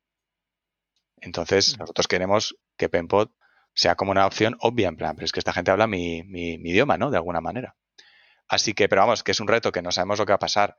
Lo que pasa es que si tenemos 70.000 descargas semanales de Taiga y de regalo metes Penpot en el bundle de Taiga, en muy pocos meses tienes la distribución de Penpot, está en todos los hogares, Penpot, en todos los hogares y en todas las Raspberry Pis y en todos los smartwatches. Ahora solo tienes que hacer tú ya la famosa frase de Lolas Flores de si cada usuario de Taiga me diera una peseta. y ahí ya tenéis el modelo de negocio. Yo lo he visto eso también en mítines políticos, en plan, si cada uno de los que estéis aquí convencéis a otra persona para que vote. Pero sí, sí, es el, mismo concepto. Eh, hombre, ahí Penpot y Taiga eh, se benefician mutuamente porque van a un público parecido, muy parecido en un modelo en donde los equipos digitales de producto, si nos están escuchando emprendedores y tal, al final hay cuatro herramientas que la gente suele usar. Eh, tienes la herramienta de gestión del código, es decir, los repositorios Git y todo eso, y, de, y, todo y toda la parte de, de, integración continua, entonces, vamos, básicamente repositorio de código, la de chat, mensajería chat, la de gestión de proyectos y la de diseño, ¿no? O sea, es que esas son las cuatro. Puedes tener tres muy fuertes y una menor. Depende si estás en el mundo low code o estás en el mundo super mega y backend. Vale. Pero las cuatro siempre están. Nosotros estamos muy a gusto teniendo dos de las cuatro. Dos de las cuatro, diciendo, oye, tú con tú vienes a Penpod y Taiga tienes dos de las cuatro. Si te gusta el concepto de open source, las otras están bastante fáciles. Mattermost para chat, en lugar de Slack, por ejemplo. Y para código, en vez de GitHub, pues usa GitLab. Cuidado que GitLab, GitLab ha llegado ya a los 200 millones de ingresos anuales recurrentes. ¿eh? GitLab, con la tontería del open source, ¿eh? GitLab 200 millones. Eh, Pablo, y os falta la, quinta pata, ¿eh? ¿Cuál es la quinta? ¿Cuál es la quinta? En algún momento hay, que documentar, tío. Ah, muy bien. Oye, has estado muy bien ahí, ¿eh? Eh, sí, eh, documentar. Es que estoy, estoy en plena guerra. estoy en plena guerra con esto. Pero, pero esa quinta pata la estás forzando tú. ¿No te das cuenta que la estás forzando un poquito? en el sentido, no, de que no sea necesaria, ¿eh? que lo que estoy totalmente de acuerdo, sino que se puede. Se ignora demasiadas veces, pero las otras cuatro es más difícil que se ignoren. Pero sí, hay gente que lo resuelve con alguna de las dos, O sea, una de las cuatro, por ejemplo, Taiga permite documentar o los repositorios, ¿no? GitLab ahora mismo te permite hacer muchas cosas, pero sí, sí, la documentación podría ser la quinta. Lo único que la veo con minúscula solo por lo que la gente usa, ¿eh? No porque yo no opine que, que sea necesaria. Sí, ahora, ahora que también está viendo un, yo creo que ya se ha vuelto el estándar, todo el mundo que hace producto digital a nivel medianamente serio, no digo grande, pequeño, pero digo que se lo mm. toma un poco en serio y busca velocidad y busca calidad. Está trabajando con sistemas de diseño, componentizando, etcétera, etcétera. Totalmente. Eh, ahí viene toda la explosión de Figma, el trabajo colaborativo en el diseño, esa parte de integración con las... Absolutamente. Con, la parte de tareas, eh, desarrolladores tocando gestión de código. Eh, diseñadores trabajando con Git, todas estas cosas. Ese es el éxito de Figma, ¿eh? Y, la pata, y la pata de, la documentación creo que sigue estando muy coja. Hay tres o cuatro opciones. Los desarrolladores están cómodos con unas cosas que no son las que se hacen que estén cómodos los diseñadores. Y las dos o tres opciones eh, que hay que medio contentan a todo el mundo, aunque no al 100% a todos, están pidiendo unos precios que son bastante espectaculares. Ya, ya, ya. Y, no hay, no hay todavía opción open source. ¿eh? Ahí os lo dejo para la Pi Week de diciembre. ahí está, ahí está. Eh, creo que... no, Hay mercado, hay mercado ahí. Yo creo que lo que intentamos es con nosotros, con Taiga, y con Penpot arrinconar todo lo posible el uso de otras terceras herramientas. ¿no? A ver si podemos resolver buena parte de esa conversación porque a veces la documentación es conversación y es eh, una única fuente de verdad, ¿no? Eh, a veces eso es lo más importante de la documentación, no tanto en qué herramientas eh, está, ¿no? Entonces, nosotros nos gustaría es arrinconar lo posible porque la propia naturaleza, el proceso, funciona tan bien y está tan engrasado que se documenta lo estrictamente necesario. Es decir, se, persiste ¿no? Se persiste lo que realmente es importante que quede en, no en piedra, pero que quede en un sitio reflejado, ¿no? Y, y ahí es donde habría que ver qué habría que desarrollar. En Kaleidos hemos eh, a veces desarrollado nuestras propias, nuestros propios churros, ¿eh? O sea, en plan, mira, es acabo antes haciendo el enganche yo, desarrollando una cosa, que, que no em, usando un producto por ahí que me encuentro y que tengo que aprender a usar y que, y qué tal, ¿no? O sea, lo mínimo necesario. Claro, eso también lo puedes hacer cuando desarrollas muy rápido y, tienes buen, buen, buena química en, en los equipos, ¿no? Mm. Bueno, pues esa, bueno, pues mira, ahí tenéis una primicia, lo de Penpod, en serio, o sea, no, esto no lo hemos publicado. Tenemos todas más un problema con Penpod, con Taiga no, porque ya es público desde hace, desde hace unos años y la gente lo conoce y tal. Pero, ¿sabéis lo de los repositorios GitHub, no? Que tienen lo de las estrellitas, ¿no? Y que tú puedes decir, pues me gusta este repositorio y le das una estrellita. Y hay muchos inversores que miran las estrellitas. O sea, dicen, mi métrica para ver si hay hype Aquí es, eh, voy a ver el repositorio y voy a ver cuánta gente dice me gusta. Me gusta el código o algo así, ¿no? Bueno, pues Penpot, por mucho que lo hemos mantenido en secreto, no como a calicanto, pero realmente nos hemos estado callando, eh, va camino ya de como de 2.000 estrellas en los últimos tres meses. Imaginad qué va a pasar cuando lo anunciemos. Y está David buscando en GitHub. bueno, tienes que buscarlo por el nombre en clave, que, no es Penpod, claro. Claro, claro, claro, por el nombre en clave. Ah. Que es, bueno, te lo puedo decir, se lo puedo decir, es eh, UXBox, UXBox. Entonces... Yo ese sí lo tenía, sí lo tenía Claro, claro, sí, sí. claro, es que ese era el nombre en clave porque estábamos intentando que la gente no supiera. Bueno, da igual, la gente en el de UXBox, eh, que no sabe qué es Penpod, eh, realmente, ¿no? Disfrazado. Eh, le, la de la like, no sé cuántos tendrá, 1200, 1300, y tenemos una gráfica que va hacia arriba, ¿no? Eh, es, una, es una de muchas métricas, A mí tampoco es que me vuelva loco, pero lo que sí sabemos es que tiene las mismas estrellas que tenía Taiga cuando Taiga pasó a ser público. O sea, Taiga pasó a ser público, lo anunciamos y en un mes consiguió 1500. Penpot, sin haberse hecho público, ya tiene prácticamente esa cifra. Además, Taiga tuvo la ventaja de que salió en Hacker News, en el blog este de noticias de Y Combinator. y, claro, si tú estás en portada de Hacker News más de un segundo en el top, pues, eh, o sea, la gente, de repente eres importante, ¿sabes? Entre comillas. ¿Y cómo fue? Ahora ya hemos visto dónde ha llegado, pero, o sea, toda ese bueno, pues ese, ese camino en la sombra, por ejemplo, de, de, Taiga, ya que es el que está en el público. Sí. Eh, ¿Cómo fue el encontrar el tiempo para alguien que lo dedicase? ¿Teníais gente del equipo que estaba deseando dedicarse a ello o realmente había que forzarlos o cómo, cómo fue todo el proceso? No, no, forzar nada, claro. Ahí la... Yo creo que el hecho de que sea una herramienta que usas en el día a día eh, hace que... O sea, te crees más el poner a gente a trabajar en ese proyecto, ¿no? O sea, mira, este año levantas un poco de capital, eso es lo que hicimos, pues en total, pues no sé, al principio fueron 400 mil dólares, una cosa así. Eh, porque creamos la empresa en Estados Unidos pensando que habría inversores más fácilmente, ¿no? Que luego al final eso no fue necesario, o sea que habrá que ver el futuro de, Taiga en dónde tiene que estar, pero vamos, por eso hablo en dólares, para ser como muy... Pero una, cosa, ¿el proyecto lo empezasteis antes de montar la empresa o directamente eso? Exacto, nosotros empezamos el proyecto antes y durante meses hubo un equipo a fondo perdido totalmente, o sea, sin que nadie nos prometiera nada. Eh, y lo que hacíamos era, teníamos dos proyectos para terceros y los beneficios pagaban y sostenían el equipo interno. Claro, si tú eres un inversor en Kaleidos y quieres dividendos a final de año, esa no es la fórmula. Porque los márgenes de beneficio se van a donde se están yendo, a pagar salarios que es, representa el 92% de los costes fijos de Kaleidos. 90-92%. Cuando bajamos de 90, alarma, por cierto. Es como, ¿qué está pasando? Porque hay menos del... ¿no? Entonces, eso es lo que tú tienes que resolver, mantener ese equipo protegido, bloqueado y con todo el poder de decisión. La ventaja es que ese equipo está desarrollando una cosa que están usando a la vez los otros equipos.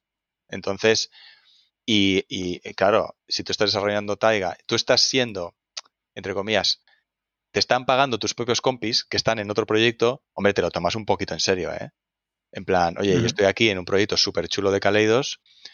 A ver, no es que el resto lo pasara mal, porque ya hemos dicho al principio, elegimos los proyectos, nos gusta saber con quién estamos y tal. Pero bueno, mola mucho también trabajar en tu proyecto, ¿no? Depende, y ahí siempre, siempre hay altibajos también, ¿no? Con, clientes, a veces estás muy bien y hay, momentos a veces de, crisis, ¿no? Eso no lo tienes si es tu proyecto, en principio no lo tienes. Em, entonces, claro que se lo tomaban súper en serio, pero nada forzado. O sea, Kaleidos pone, decide eso, Kaleidos es la gente de Kaleidos, decide eso, y, llega un punto en el que está suficientemente maduro como para poder convencer a gente de que eso es algo interesante y que ya que pedimos dinero. Entonces, claro, el dinero que entra ya desahoga un poco, ¿no? Eh, Kaleidos es recompensado en un porcentaje de la compañía porque ha invertido horas laborales de, en vez de facturar, ¿no? Hay un lucro cesante que hay que valorar. Y, entonces, pues, hay esta gente que está en la órbita de Kaleidos que pone dinero. Y luego el negocio tiene que ser sostenible. El negocio no puede ser sistemáticamente pedir dinero, pedir dinero, pedir dinero, ¿no? Sí, perdón, porque he dicho forzado, quería decir más bien todo lo contrario. Si había gente que realmente, más gente que quería participar en, en Taiga de la que el sitio que ¿eh? había. O... Hay de todo, porque la gente se lo pasa. Los proyectos que elegimos, como están súper guays, y sobre todo miramos mucho con quién vamos a trabajar, ¿no? Hay estos niveles de madurez de... Al principio mucha gente en tecnología dice, a mí lo que me importa es la tecnología. La tecnología es lo más importante. Me vas a convencer que me meta en tu empresa si voy a programar en lo que yo quiera o voy a tener este tipo de tecnología, lo que sea. Eso está bien, es un nivel de madurez interesante, pero es muy primario. El siguiente nivel, en mi opinión, es el del proyecto. A ver, la tecnología está bien, pero la relativizo en función del proyecto, ¿no? Eh, ¿Para qué vamos a hacer todo esto? O sea, ¿cuál es el objetivo, ¿no? que estamos construyendo? Vale, ese es un nivel en donde hay gente que pasado un tiempo en este mundo alcanza. Entonces la tecnología ya es un medio, pero realmente el proyecto es el, lo que interesa. Pero hay muy poca gente que llega al siguiente, al último nivel de madurez, que es el nivel de, pero ¿con quién yo estoy haciendo esto? O sea, ¿quién me acompaña? ¿Quiénes son mis compis todos los días? O sea, ¿con quién tomo decisiones? ¿Con quién negocio? ¿Con quién me enfado? ¿Con quién me alegro?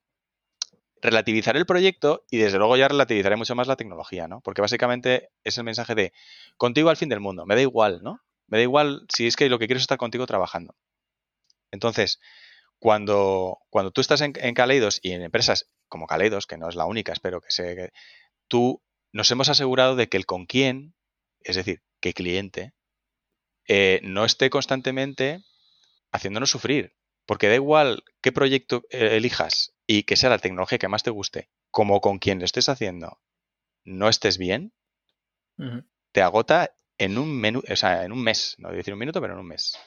Sin embargo, si la tecnología es medio ok, el proyecto, bueno, me, pero con quien estás haciéndolo, te mola muchísimo, os respetáis, hay buena química, las decisiones se toman bien, cero desperdicio, ese proyecto tiene muchas más posibilidades de salir bien y que tú estés disfrutando.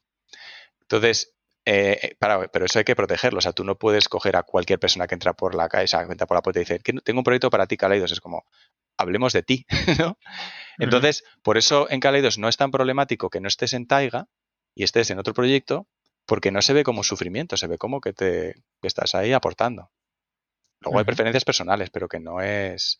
Y ahora mismo, de hecho, hay dos equipos, uno en Penpod y otro en Taiga. Hombre, a lo mejor alguien preferiría estar en Taiga en lugar de Penpod o en otro proyecto que estamos haciendo, que es para una multinacional que todo el mundo conoce, del mundo del deporte.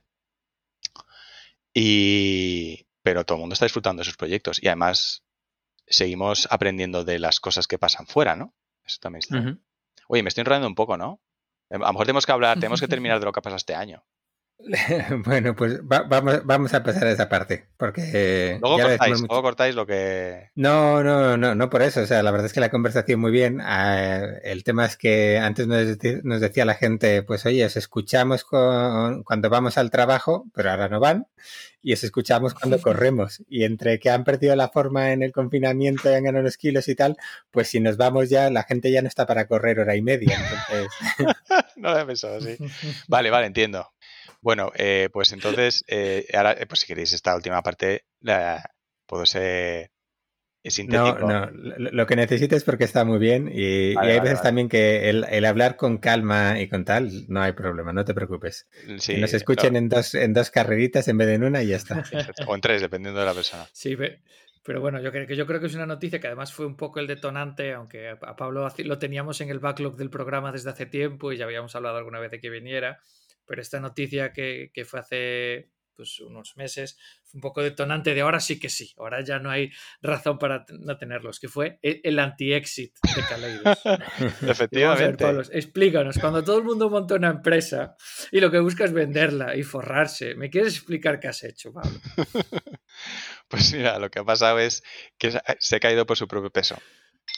Tantos años donde la prioridad es la felicidad, el bienestar de, los Kaleiders y teniendo buenos socios, ¿eh? buenos socios muy amistosos ¿eh? y entendiéndolo, pero que decía, mira, nuestro papel es muy, es muy relativo realmente, porque es una empresa tan diferente y que lleváis tan bien que hasta qué punto nosotros tenemos que seguir estando aquí, ¿no?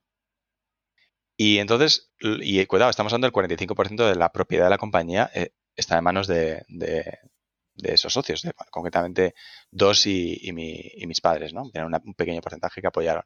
Les agradezco mucho la confianza en su hijo. Em, la cuestión es que dijimos, pues sabes qué, que a lo mejor lo que tenemos que hacer es compraros vuestra parte, eh, hacer la empresa 100% eh, propiedad de los empleados y que el éxito sea vuestro, pero no nuestro. Es decir, que y vamos a acordar un precio justo, un precio que nosotros nos podamos permitir, que Caleido se pueda permitir, que la gente de Caleido se pueda permitir y que a vosotros parezca que es justo, ¿no? Esa es típico cifra que no vamos a comentar, pero es una cifra importante y sobre todo es una cifra importante para gente de, digamos, de andar por casa. O sea, que aquí no hay, ¿sabes? No, la gente no va a tocar la lotería. Hombre, en Caleidos tenemos salarios bastante decentes, pero vamos, que la gente no le sobra la pasta. Entonces, cuando ves que la gente pone su dinero para empezar a juntar, ¿no? Poquito a poquito el dinero. Caleidos con sus fondos propios aporta una cantidad bastante potente y las cuentas salen, pues dices, ostras, tenemos la siguiente etapa de Caleidos para empezar. Y eso se había acordado a finales del año pasado y teníamos la firma con el notario el 19 de marzo o algo así. Bueno, el 19 no, que es festivo, pero el 18 de marzo. Tela. Y todavía, todavía el, 1 de marzo pensábamos que íbamos a firmar. Claro, qué ingenuos éramos. Llegó el confinamiento duro. Eh, claro, los notarios nada, dijeron, no se puede, no se puede ni pasear por la calle. Y imagínate el papelón interno de nos vamos, vamos a desembolsar una cantidad muy grande de dinero a título individual y a título Caleidos. O sea, Caleidos, eh, entre comillas, va a aceptar endeudarse para poder hacer frente a esto en un momento de COVID. Entonces es como, oye, las circunstancias han cambiado. A lo mejor nos lo tendríamos que repensar. ¿Y sabéis qué pasó? Que os podéis imaginar. Que nos lo pensamos y dijimos, a muerte. Que no, que no. Pero si nacimos en 2011, o sea, esto casi parece como un poco profético. Parece que cuando hay momentos importantes de Kaleidos, pega una buena. Y, decimos, es que si no lo hacemos ahora, ¿cuándo lo vamos a hacer? Porque claro, si tú deshaces esto, ya había un acuerdo, ¿no? Deshaces esto y tal, en serio, o sea, ¿cuándo vuelves a coger la energía para plantearte esta operación? Y encima, durante todos estos meses que son duros, están siendo duros, eh, claro, estamos en una burbuja privilegiadísima, pero están siendo duros y hemos tenido que tomar medidas, algunas las contaré. Em, muchas decisiones quieres que sean absolutamente pensadas en la, en la gente de Galeidos. Entonces dices, es que, es que no podemos tener, no nos puede, no podemos dudar cuál es la prioridad, ¿no? En momentos durillos de crisis y tal. Así que decimos, nada, en cuanto se levante el confinamiento, volvemos a pedir cita el notario y ahí fuimos con las mascarillas a firmar y se cerró la operación. Eh, Rafa Garrido, eh, Ricky Posner y mis padres encantados. Rafa Garrido, de hecho, habla muy bien de esta operación y, yo creo que tendría que escribir alguna vez o hablar aquí, bueno, ya está, creo, ¿no? Pero de cómo un inversor puede aportar al principio con un dinero, con un capital para una economía productiva, una economía real, y cómo tiene sentido que en un momento dado salga, y eso es bueno, es una buena aportación para un inversor como él, ¿no? Yo meto dinero, hago que las cosas funcionen, esa es la labor de mi capital para una economía real, y hay un momento en el que yo salgo y estaba bien hecho, ¿no? Y, claro, desde el punto de vista del inversor es como, es que también los inversores tienen un concepto a veces eh, diferente, claro. También Rafa, Rafa está en Taiga y también Rafa está en Penpot, ¿no? O sea, no nos hemos desconectado. De hecho, inmediatamente invirtió en Penpot, por cierto, inmediatamente. Descontento no, debe de estar con vosotros cuando sigue. Entonces, eh, ha sido una locura pero en 2020, creo que cuando se firmó esto, en junio, ahora tengo que recordar el, día, vamos, un no sé qué día de junio, firmamos la compra del 100% de Caleidos por eh, eh, los empleados de Caleidos. Y eso para nosotros lo hemos llamado Caleidos 2, no muy de forma imaginativa, es, es no, puedo aportar mucho ahí, o sea, fue una idea, Caleidos 2. Y Caleidos 2 básicamente es una empresa que va a potenciar más el producto propio. Con un modelo de innovación interna y de trienios de, desarrollo y lanzamiento de productos más, como más establecido, ¿no? Y atendiendo también a lo que la gente, lo que la gente quiere hacer. Entonces, pues no sé, para los próximos años. Lo que pasa es que como el año que viene va a ser, o sea, hay mucha incertidumbre, tenemos ya tenemos Penpot, pues a saber, ¿no? O sea, Cali 2 es, es un concepto, ¿no? Tampoco es un plan súper fijo, ¿no? Y lo que. entonces nosotros en Twitter pues poníamos antes, ¿no? A Caleidos le han comprado. ¿Quién crees que han comprado Caleidos? Venga, una poll en Twitter. Y la gente decía unas barbaridades. Yo creo que no sé quién. Decían cosas que tampoco nos, sentaban mal. Red Hat. Bueno, dentro de lo que cabe Red Hat. Pues, o sea, tenemos mucho. O sea, no sé, un aplauso, ¿no? Para Red Hat. Había algunas que no nos gustaban tanto. En plan, Indra. A lo mejor ahí no estábamos tan, tan felices con la propuesta. Y la gente decía de todo, salvo una persona que nos conocía de 2011-2012 que dice, ¿vosotros mismos? Y fue como, chica lista, chica lista. Pero nos callamos. Y yo dije, vamos, no nos ha comprado nadie. O sí, nosotros mismos nos hemos comprado, ¿no? Es tan raro eso. a, esa persona la habréis contratado, da un porcentaje por lo menos, porque se está, eh, se merece trabajar con no, Ella, ella sabe, ella, ella colaboró con nosotros, ella trabajaba en Secuoyas, una empresa que, que, que, de hecho era socia nuestra hasta, hasta que compramos esa parte, ¿no? Que representaba a Rafa. Y ya, sabe quién es y nada, está, creo que está en Australia, o sea, no, no, es imposible, pero se acordaba tan bien de, de los primeros años que no dudó y eso, eso no, nos dio mucha ilusión en plan, mira, mira, sí que se acuerda del, del espíritu. Nadie podía concebir que en plena crisis cuando la adquisición se suele vender como un éxito, la, me han comprado y tú, bueno, esperemos que no por un desahucio, ¿no? O sea, que hay muchas, muchas adquisiciones traumáticas. Las vas a vender como un éxito. La gente va a decir, estoy encantado de formar parte de este nuevo equipo. evidentemente eso. Y a veces es verdad. Pero en nuestro caso, eh, eh, no. Era, no, no, pues todo lo contrario a lo que podéis pensar, ¿no? La gente ha rascado en sus bolsillos, ha puesto dinero y Caleidos, que es propiedad de los empleados, asume una buena parte de, ese capital. No sé si no sé si pasará más veces o tal, pero seguimos con el espíritu del, del what the fuck, si os dais cuenta, eh, casi Ujú. 10 años después. Una pregunta, ¿ahora tenéis algún plan, si ahora se incorpora un empleado a la compañía por la razón que sea, ¿tenéis algún plan para que pase a ser socio también? O Mm, muy buena pregunta, muy buena pregunta. Nosotros ofrecimos a todo el mundo que estaba en ese momento en Kaleidos eh, formar parte de la, de la aventura, digamos, de ser socio o socia, ¿no? Eh, y además con, un- con unos máximos, unos mínimos y tal. Y, y aportó quien quiso, que fue la, la inmensa mayoría, pero no fue todo el mundo. Y, y nos parece fantástico. Nadie, no- en el día a día no hay ninguna distinción entre quién es socio y quién no. Nadie, nadie se sabe los porcentajes de memoria ni nadie. Eso, es- eso sí de claro. Y lo que dijimos es, tanto para esas personas que decidieron en ese momento, que a lo mejor no les venía bien, también eso puede pasar, ¿no? Pero justo, justo no me viene bien. Y tampoco quiero que me ayudéis, ¿no? Es en plan, no me viene bien, no me viene bien, quiero esperar. Como a la gente que entre en el futuro, pues eh, lo que dijimos es que revisaríamos, creo que era cada dos años. Cada dos años o así, abriríamos la, la posibilidad. A la gente que llevara, pues al menos un tiempo, ¿no? En plan, pues es como una puerta que se abre y, y si llevas más de tanto tiempo, pues es automático. En plan, si llevas ese tiempo es que estamos guays, ¿no? La rotación es muy, muy, muy, muy baja en Kaleidos. Pero bueno, siempre puede pasar, pueden pasar cosas.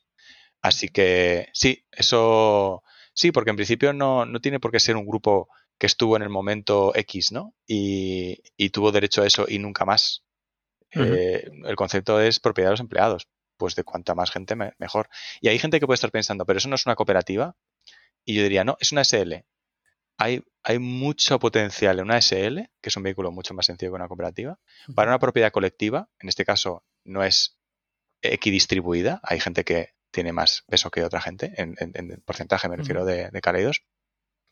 Y permite mucho del espíritu de una cooperativa con mucha menos carga y lastre que yo creo que las cooperativas pueden tener. No tengo nada en contra de la cooperativa, pero para nosotros la SL es un vehículo súper sencillo que nos permite prácticamente hacer lo que, lo que nos dé la gana y representar muchos de, mu- muchos de los conceptos y valores que tiene una cooperativa, ¿no? que es al final la gente siendo propiedad, propietaria de, de su, su invento. ¿no?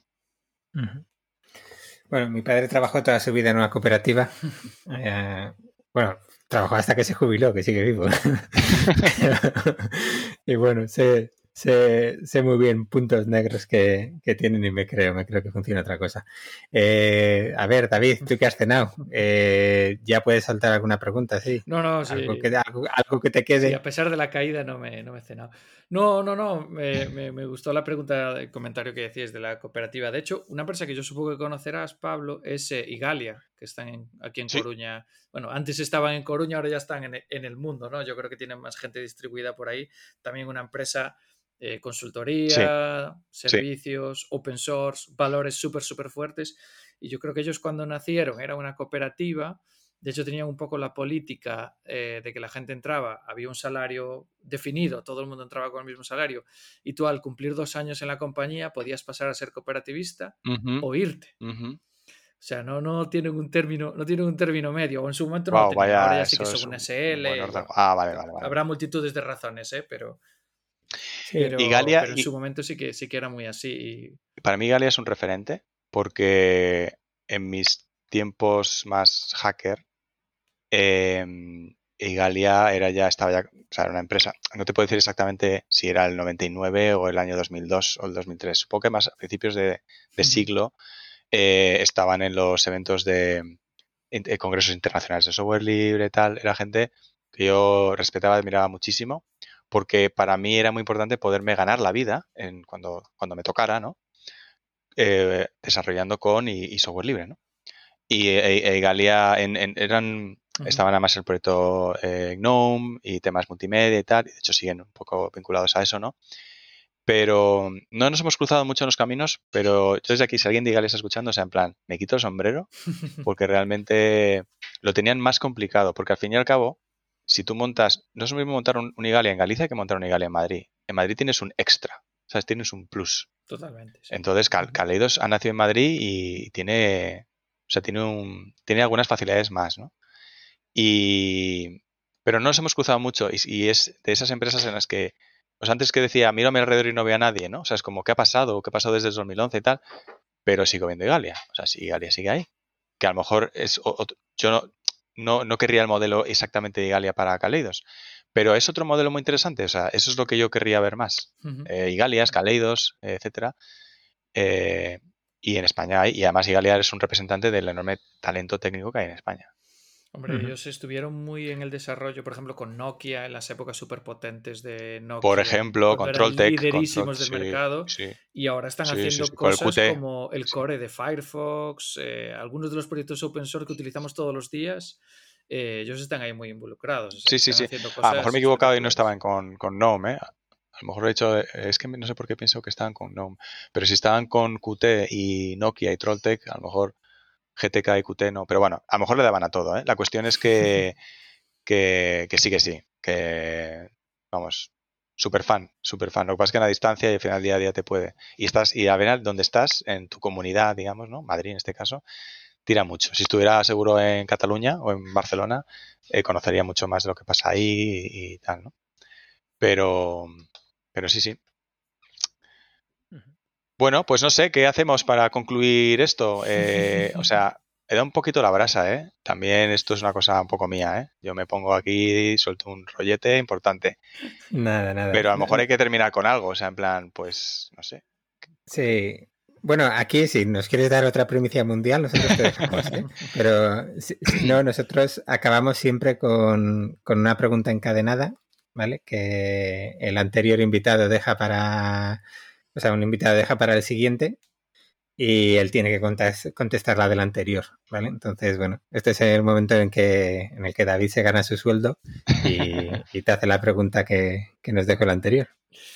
Sí, la semana pasada estuvimos con, con Oscar, un emprendedor colombiano, además, que ha estado pues, entre San Francisco, Colombia y ahora está también conquistando Europa con su empresa, con Playbox. Y, nos dejaba una pregunta para ti sin saber que ibas a ser tú la persona que iba a venir.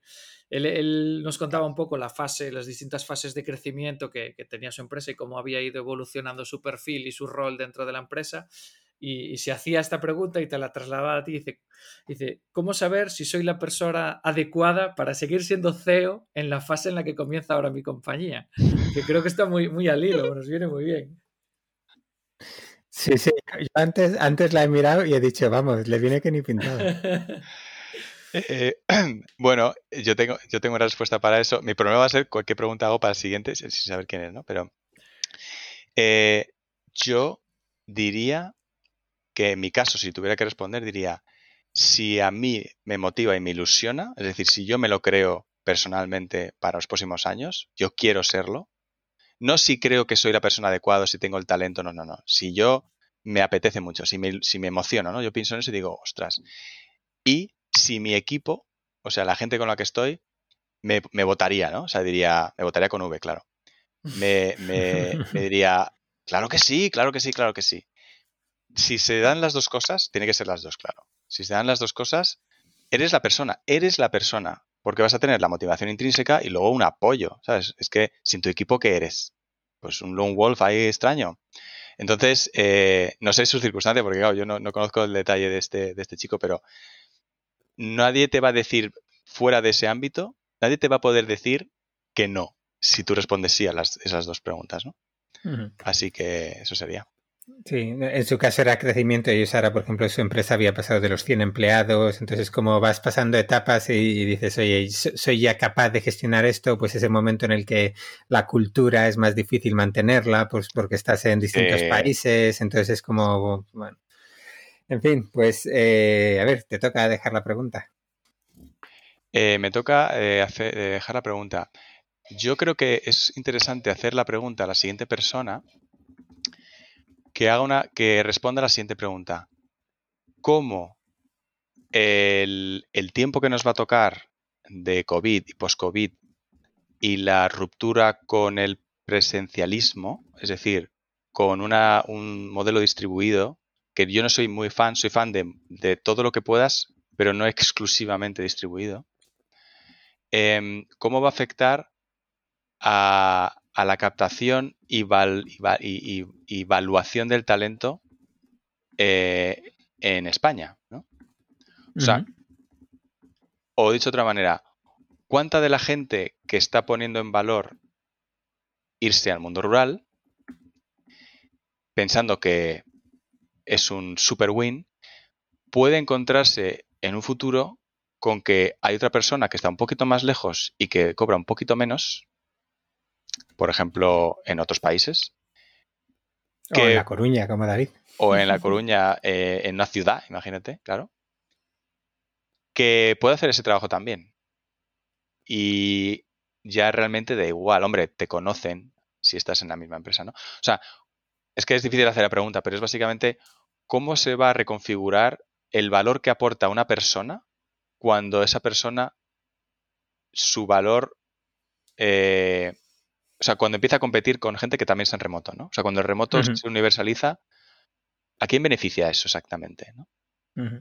y, y, nada, a ver qué responde la persona, a ver cómo se imagina un futuro en donde a lo mejor ha habido mucho wishful thinking o, o a lo mejor realmente todo es para bien, ¿sabes? O sea, esto, es, pregunta o es debate, porque aquí vas a abrir un sí, melón. Claro, claro, claro, claro.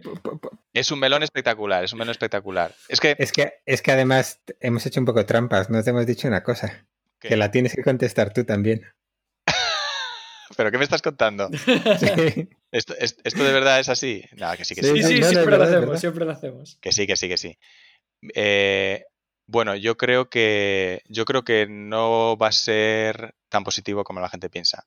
Yo creo, yo he vivido en, temas, sobre todo proyectos más solidarios con el tema de COVID, una unión muy fuerte con América Latina, muy fuerte, en donde unía el idioma y unía el, problema y el miedo, ¿no? Y una, solidaridad, que muchas veces es, muy, muy, muy nacional, ¿eh? Porque hasta que no te golpea, las señales que te llegan de otros países no te las crees, ¿no?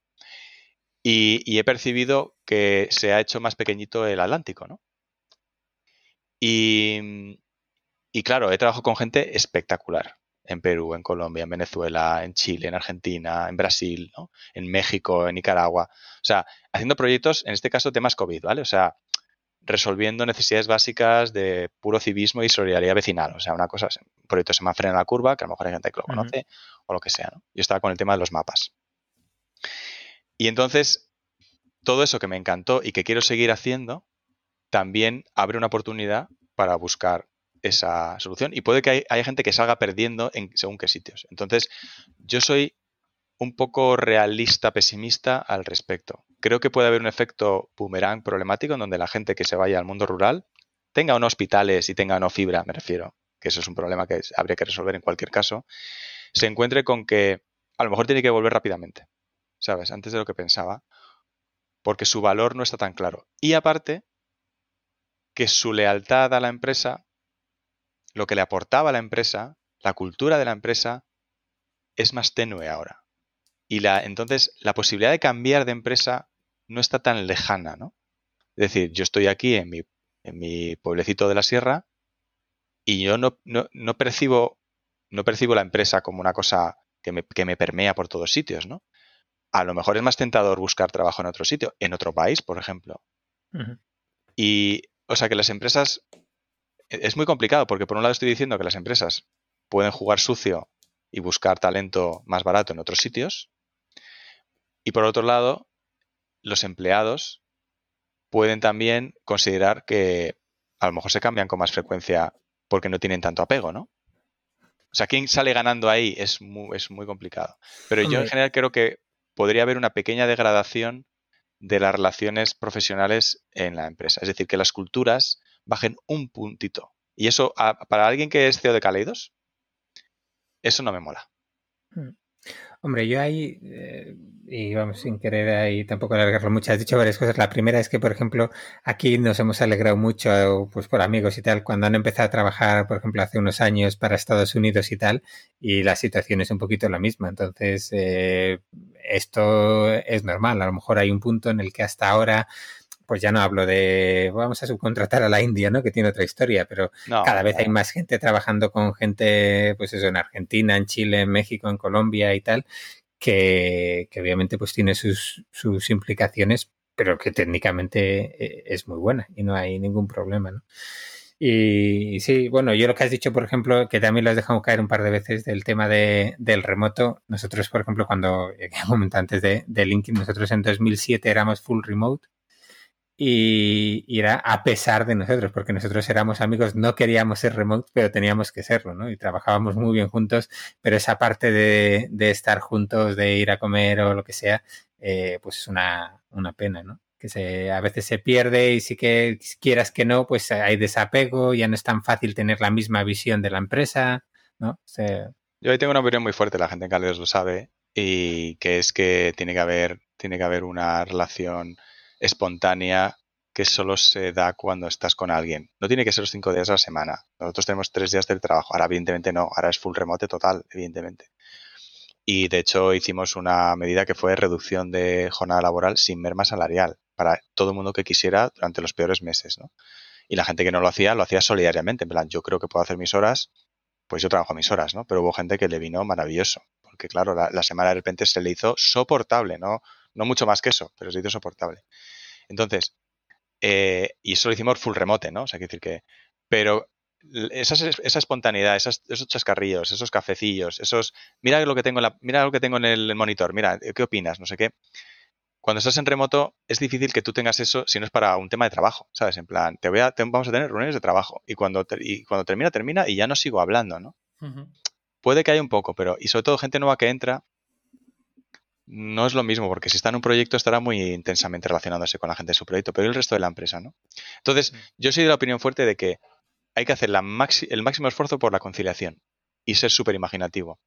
Pero en mi opinión, yo no querría trabajar en una empresa full remote. Yo no querría, porque a mí me gusta mucho, me apetece, me llena mucho una, un cierto contacto, una cierta fricción, ¿sabes? Eh, y, y bueno, ahora, muerte con el full remote. O sea, es que una cosa no quita la otra, ¿no? Unpopular opinion, pero sí, sí. lo de trabajar full remote no es para todo el mundo. No, yo, yo lo hice muy al principio, cuando estaba terminando la ingeniería técnica, para hacer como una especie de. Terminas la carrera, trabajas y así coges y la, la experiencia, ¿no? Para que luego no te, te, pidan ser becario. Y era full remote, claro, tiene que ser full remote. Entonces, yo, yo ya pasé por el periodo de cómo mola y luego cuánto lo odia, ¿no? Eh, pero hay gente que tiene que pasar por el cuánto mola y hay gente que cuánto mola, cuánto mola y le mola toda la vida. Pero no es para, no es para todo el mundo. No me gustaría que se, se obligara a la gente a aceptar ese, ese modelo.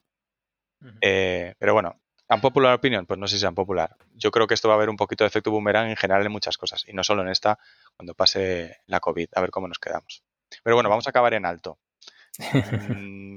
Guay, bien, a tope, a tope. Me voy a tomar las patatas ahora riojanas. Esto tienes acabar en alto. Vale, vale. Muy bien, eh, Pablo, pues nada, muchas gracias por este rato. Eh, Súper divertido, me ¿eh? Me lo, he pasado, me lo he pasado muy bien. Yo me lo he pasado bien, o sea, conocía la empresa. De hecho, una vez estuve en Kaleidos. Con... Sí, en algún meetup a lo mejor, algún evento que no. No, no, la verdad es que no me acuerdo con quién fue, por un proyecto, no sé, para un cliente que teníais en Inglaterra, creo que, no, en Inglaterra, en Latam, no sé. Sí, algo, de pago, algo, algo, de pagos y alguien me escribió un día y me dijo, ¿puedes venir? Y fui un día y no, ya te no me acuerdo.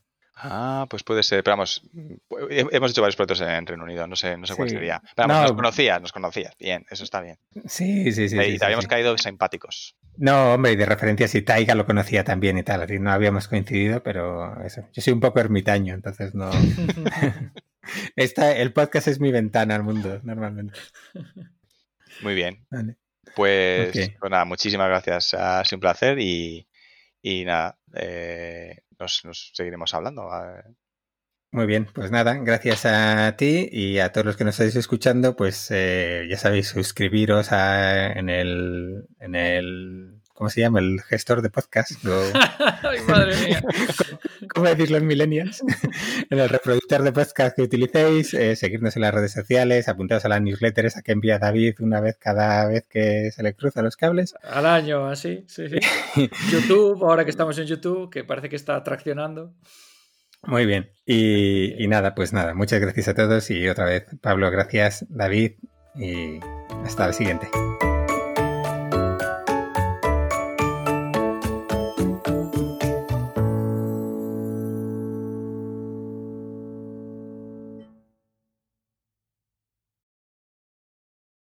¿Hemos perdido a David?